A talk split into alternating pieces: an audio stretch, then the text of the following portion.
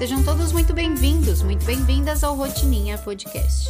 O podcast que te propõe uma boa reflexão toda vez que você senta para tomar um café.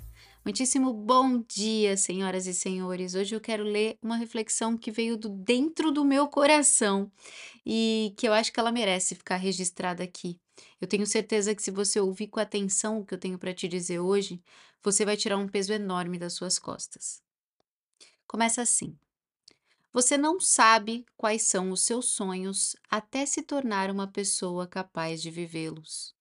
De novo, você não sabe quais são os seus sonhos até se tornar uma pessoa capaz de vivê-los.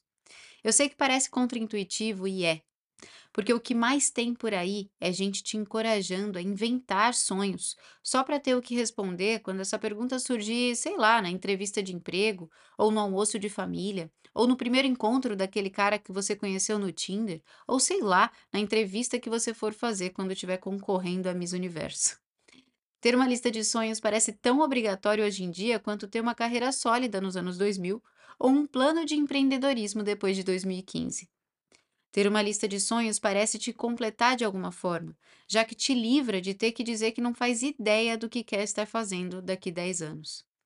Eu mesma já me peguei encorajando os outros a terem uma lista de sonhos. Aliás, me perdoe se você já se sentiu pressionada por isso aqui.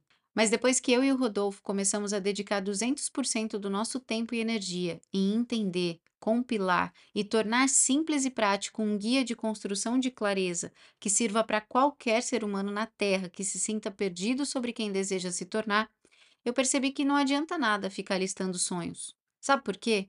Porque a sua lista de sonhos hoje tem muito mais a ver com sonhos que os outros já realizaram e que você acha que seria feliz se realizasse, do que de fato situações que te farão se sentir também realizado, entende? O que você acha que quer conquistar e ter no seu futuro é extremamente limitado e enviesado pela pessoa que você é hoje. Tem muito de inspiração, mas tem pouco de coração. Enquanto sua lista de sonhos tiver mais coisas e conquistas do que virtudes e experiências, as chances de você viver uma vida vazia são grandes demais. Eu não estou dizendo, tá, que objetivos são ruins, pelo contrário, eles são essenciais.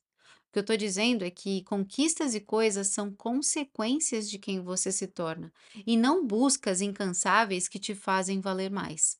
Faz sentido para você? Porque se fizer sentido, eu vou te convidar a refletir sobre o assunto, a compartilhar esse episódio e conversar com as pessoas que você ama sobre o que significam sonhos para você. No final das contas, sonhos têm muito mais a ver com quem você se torna do que o que você tem. E o que você tem não é um problema, não. O que você quer ter também não é um problema. Mas são degraus que te levam a algo muito maior. São muitas vezes as pontes que te levam a ser a pessoa que você veio se tornar. E é para isso que a gente está aqui, para te ajudar nesse processo, não só de construir as pontes, mas também de saber quem você está se tornando, para que então você seja cada vez mais intencional na sua vida. Espero que tenha feito sentido. A gente se fala mais amanhã. Beijo grande. Tchau.